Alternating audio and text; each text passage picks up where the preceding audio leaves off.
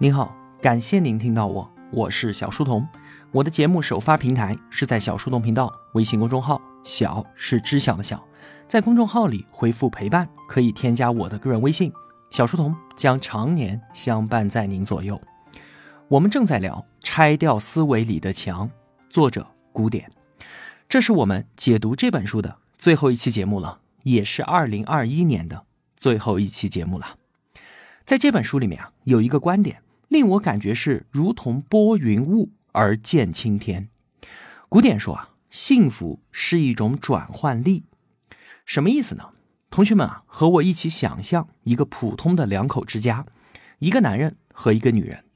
男人呢负责家庭收入，主要任务啊就是赚钱；女人负责持家，她的主要任务是如何用最少的资源来换取最多的幸福。男人嘛，理智坚定，制定计划，努力实现；女人呢，温暖包容，她清楚我们这个家最需要什么，明白怎么让家更加的舒服。一个赚钱，一个持家，这两个人啊，本来应该是很幸福的。可是有一天呢，男人去参加了一个聚会，有位事业有成的老同学搂着他的肩膀跟他说：“你这叫啥幸福啊？钱要更多，不能比别人少；房子呢要更大一点，再大一点，这才能够幸福。”男人觉得很有道理啊，于是更加努力的工作，回家越来越晚，赚的钱也越来越多。而女人呢，面对着越来越多的钱，直发呆。随着交流的时间越来越少，女人感觉自己已经不清楚男人到底想要什么了。慢慢的，她觉得心里面特别空，然后她生病了。男人也很纳闷啊，这么多钱，为什么女人会不开心呢？他以为是自己赚的钱还不够多，但是现在每天回到家里面，觉得家里都很空。为了逃避，男人回家的时间越来越少了。他没有了之前的幸福感觉，只好用别的方式去找回那个感觉。每天晚上，他都会把自己的钱拿出来，从头到尾数一遍，看着自己名片上的头衔，然后他告诉自己：“你很好，你很幸福。”终于有一天，男人也生病了。这个故事想要告诉我们什么？这个故事里面说的这个两口之家，其实是在隐喻我们每个人自己，你我。就是这个家，男人指代的是什么？是我们的社会自我，他按照社会要求的游戏规则工作，获取最大的利益；而女人呢，则指代我们的内心自我，她按照自我的价值观规则来运作，获取最大的幸福感。每个人身上啊，都有这两套系统。社会系统，也就是男人系统，满足外界要求，换取生活需要；而自我系统，也就是女人系统，负责满足心理需求，把外在的物质转换为心灵需要的价值，让我们感觉到快乐。社会系统总是去做更有用的事情，而自我系统呢，总是想去做更有趣的事情。这太像是我们的身体了。社会系统如同手脚，不断的从外界摄取食物；自我系统呢，更像是我们的胃，把食物转化成营养，让我们更加的健康，让手脚也更有力量。如果说啊，你看一个人营养不良，多半并不是因为他吃的不够好，而是因为他的胃出了问题，缺乏把食物转换成营养的能力。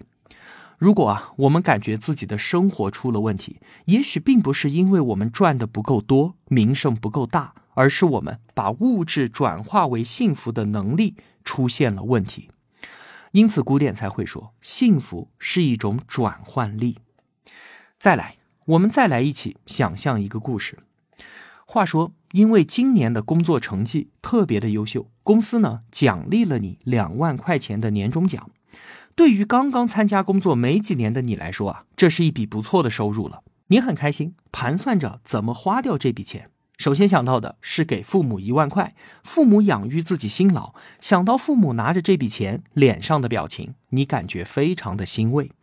其次呢，就是要给女朋友一个惊喜。你们在一起很久了，好像也没有买过什么像模像样的礼物，她也从来没有抱怨过。想起上一次逛商场，他试了几次，但是看到标签又不舍放下的那条项链，你决定一会儿就去把它给买回来。你站在窗前，看着眼前这座繁华的城市，幸福的想着，也许就在不久的将来，我也能够在这里拥有一套属于自己的房子。这个时候啊，电话铃响了，那头是同学小明。他说：“兄弟，我们公司刚刚给我发了四万块钱，走，晚上我们去搓一顿。”放下电话，你顿时就感觉愤愤不平。小明之前在学校远不如你，而且听说他们的公司不怎么样，那怎么会发这么多钱呢？你刚刚的快乐烟消云散。从这个故事啊，我们看到了两套系统是如何运作的：给父母钱、给女朋友买礼物和拥有自己的房子，这是自我系统在工作。它告诉我们这件事情的意义是什么，这些钱怎么才能够兑换成最多的幸福和快乐。自我系统的特征就是享受当下。当我们在憧憬还未得到的时候，其实就已经处于幸福的状态了。这就好像是小时候学校要组织去春游一样，前一天我就兴奋的睡不着觉。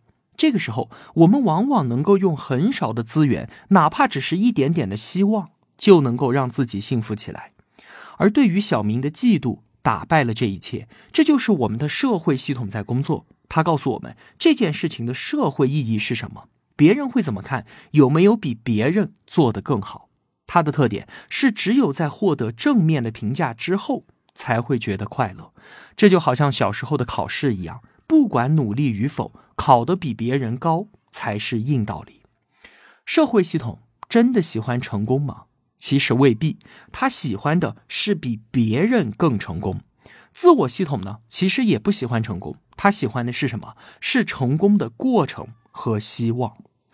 就像前面所说的，这两个系统，一个是手管外，一个是胃管内。社会系统呢，通过与外界比较来推动我们更努力，获得更优秀的成绩；而自我系统则把资源转化为绵绵不绝的幸福感。这两个系统啊，本来是各自运转良好的，但是呢，小明的电话启动了我们的社会系统。一个原本不如我的人，奖金竟然比我高一倍。现在我拿着两万块钱，怎么能够幸福的起来呢？我要拿到五万块钱才行，这个时候才应该幸福。而当我们过分的关注外界感受的时候，社会系统就越界了，开始接管我们的幸福。心理学家。就在调查了一万个人的快乐程度和收入的关系之后，发现收入确实很重要，但是人们更看重的是什么？是和别人比较的结果。社会系统的运作方式就是比较、超越，然后获得短暂的满足。英国华威大学的一位教授他就说，过去四十年，每个人的生活水平都提高了，你的车变快了。但是你邻居的车也变快了，与亲密关系的人相比，我们并没有获得优势。如果朋友的年薪是他们的两倍，就算他们每年能拿到一百万英镑，他们也不觉得快乐。一些人住着大房子，开着新款的汽车，但是如果在他的熟人圈子里面，他的房子不是最大的，车子不是最新的，他就感觉不到这些物质本应带来的那份快乐。我们的幸福感很大一部分。都是在这种比较当中流失掉的。大文豪列夫·托尔斯泰写过这样一个故事。话说呢，有一位地主去找领主买地，地主就问土地的价格，领主告诉他：“我这里的价格是每天一千卢布。”什么意思呢？你一天能够走出去多远，走过的土地就都是你的。但是如果你不能够在当天返回出发地，那么这一千卢布就归我了。而你什么都得不到。第二天早上，地主就开始圈地，他努力的朝前走，一直走到不得不回头，因为他发现自己走的实在太远了。于是他向回狂奔，在最后一刻，他跑回来了，但却吐血而死。地主的仆人挖了一个坑，把他给埋了起来。最终，地主需要的土地不过是从头到脚区区六英尺而已。而这个小故事的名字就叫做“一个人需要许多的土地吗？”地主到死也不知道自己需要的仅仅只是六英尺。被社会系统完全接管的人，就像是在食物堆里面饿死的没有胃的人一样。成功从来都是少数人的游戏。社会给我们定义一个成功的标准，一个达到之后才允许幸福的标准。之后呢？狞笑着让所有人参加一场永远只有少数人笑、多数人哭的游戏。那从什么时候开始，社会系统开始接管我们的幸福呢？在我们小的时候啊，我们的社会系统和自我系统其实是一体的。我们会为了一颗糖而放声哭泣，为了一个拥抱而哈哈大笑。我们所做的就是我们所想的。但是慢慢的，两套系统开始分离。上学了，你考了一百分，妈妈高兴地说：“你真是个好孩子，妈妈爱你。”你考了五十分，妈妈生气地说：“你不争气。”自我系统说：“我需要妈妈的爱。”社会系统马上就回答：“那你需要一个好分数。”于是你明白，想要得到妈妈的爱，需要一个好的分数。后来呢，哥哥考上了清华，亲戚们敲锣打鼓，了不起啊！而你考的一般，亲戚们说：“你爸爸妈妈供你读书不容易，你该好好学习。”自我系统跟你说：“我需要大家的认可。”社会系统立马回答：“谁让你考不上清华的？大家都喜欢清华。”于是你明白，想要亲戚们喜欢，前提是要考上一个好的学校。再后来，你参加工作了，别人递名片过去，上面写着李总，对方说：“您好，您好，快请进。”你递名片过去呢，上面写着助理，对方说：“你好，请稍等一下。”你的自我系统说：“我想要得到别人的尊重。”社会系统说：“那你需要去当老总。”你慢慢明白了，想要得到别人的尊重。就需要有所成就。面对爱情，你对女朋友说“我爱你”，她问你：“你有房子吗？”没有。我也爱你，但是你的自我系统说：“我想要女朋友。”社会系统回答：“那需要房子啊。”你慢慢的明白，想要拥有爱情，需要有一套房子。终于有一天，社会系统跟自我系统说：“你怎么回事？你一点用都没有，什么都和你没有关系。”不如你以后干脆就不用出来了。自我系统受伤了，然后慢慢的萎缩，而社会系统越长越大。后来，社会系统得到了妈妈的爱、亲戚的认可、社会的尊重，也有了女朋友和老总的名片。但是你心里却空空的。虽然你拥有很多东西，但却不知道怎么兑换成幸福，因为你弄丢了自我系统，也就失去了他给你带来的礼物。这些礼物是什么？是内心的激情和动力，是充实以及宁静。就像是北京大学徐凯文教授所说的：“我们患有一种空心病，这是一群有逻辑而没有感情的人，一群讲高度而不讲尊重的人。我们成长为别人想要的样子，并以此为荣。就这样，我们把自己给弄丢了。”我们可以按照社会设置好的方式去工作、去交换、去竞争，但是一定不能按照社会设置好的方式去幸福，因为幸福是一定不能被预先设置的。你肯定听过这样的对话：这件衣服好像不太适合我。不会吧？这可是件名牌啊，两千多块钱呢。这个人我不喜欢。小姑奶奶，这个男孩子非常的优秀，二十七岁，有车有房，很多人追的。你怎么不喜欢呢？衣服是为了舒适好看，但是另一个人却强调价格，这个逻辑非常的奇葩。因为贵，所以就应该好看吗？一个人二十七岁有车有房，这应该是我喜欢他的理由吗？我们总是混淆两个概念：价值和价格。每件事情都有它的价值和价格，价值来自自我系统，而价格来自社会系统。我们都希望工资能从一千涨到一万，本科想读硕士，科长想升处长。如果没有价格，没有规则，社会就不能进步。而价值来自内心的感受，就像是书柜里那一张发黄的信纸，对于别人来说一文不值，而对于我来说千金不换。价值让人感受意义，让人活得幸福。很多时候啊，价值和价格并不对等。衣服价格很高，两千块呢。可是价值不高，它并不适合我。男人的价格很高，他有车有房，但是价值不高，我不喜欢。关键在于，我们需要清楚的知道自己想要的价值到底是什么。有脑无心的人，他们不知道自己要什么价值，于是只好按照价格来判断价值。而价格游戏非常的简单啊。两千块钱的衣服就是比两百的好看，有房子的男人就是比没有的好，一百万的房子就是要比五十万的温馨，月收入过万的人就是要比月薪三千的更好。世界上最可怕的事情，莫过于让价格帮我们做价值判断。价值世界是多维的，但是价格的世界却是单一的。当世界只有一条坐标轴的时候，这就意味着世间所有的人和物瞬间就各就各位了。他们都有明确的坐标，这是极其荒谬的。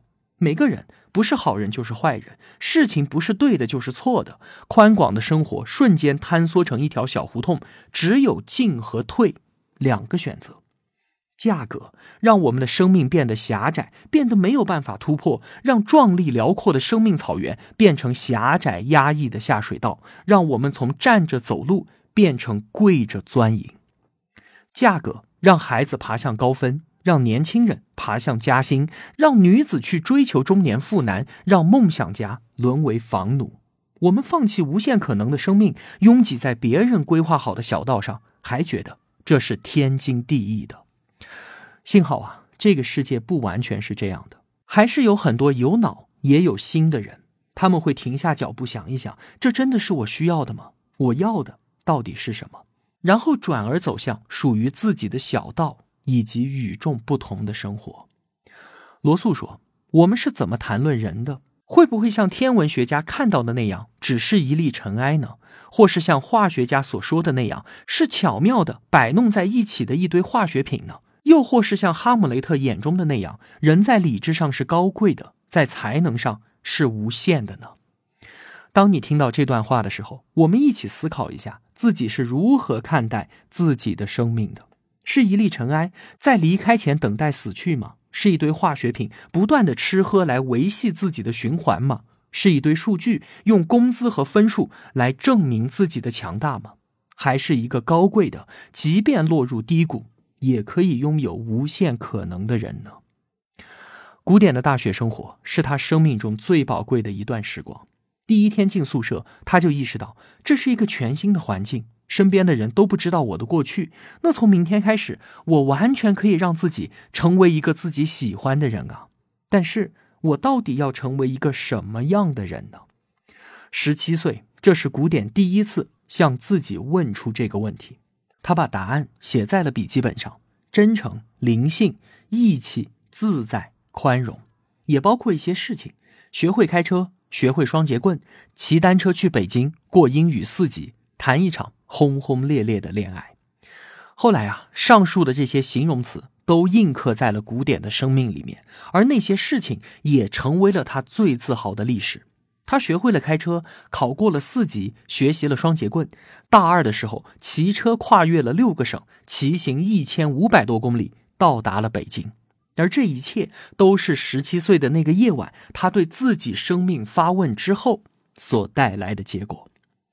零一年，古典辞掉自己讨厌的建筑工程的工作，父母认为这就是年少不负责的冲动行为。之后一连三天，他都跑到公园的长椅上去坐着，想着如何向家人和女友交代。赚不到钱该怎么办呢？为什么当年父母要逼我选择这个专业呢？同学们会怎么看我？如果我再去找工作，又会遇到什么遭遇呢？这些问题都让他倍感折磨。而转折就发生在第三天的下午，他内心突然升起一个问题：说不好的专业、沉闷的工作、父母的压力、大家的轻视。这一切都是我不想要的。那我想要的到底是什么呢？当明天太阳升起的时候，我要成为一个什么样的人呢？这个问题的答案我们已经知道了。后来他离开深圳，去到北京，成为新东方的讲师，然后又成为职业生涯规划师，创办了新精英生涯，支持越来越多的人成长为自己喜欢的样子。古典发现啊。当他每一次抛开困扰自己的事情，抛开别人觉得自己应该如何的想法，去真正的问自己是什么支撑我活到今天，我希望成为一个什么样的人的时候，他总能够找到答案。亲爱的成长者，你的生命是一个奇迹。任何人带着好奇心和疑问去探索自己传奇般的生命，都会得到远远超乎期待的答案。僵硬的人把生命当成工资和数字，当成学历和证书，当成让别人满意和快乐的方式。但是，你的生命有无数种可能，只要你敢于对自己的生命提问。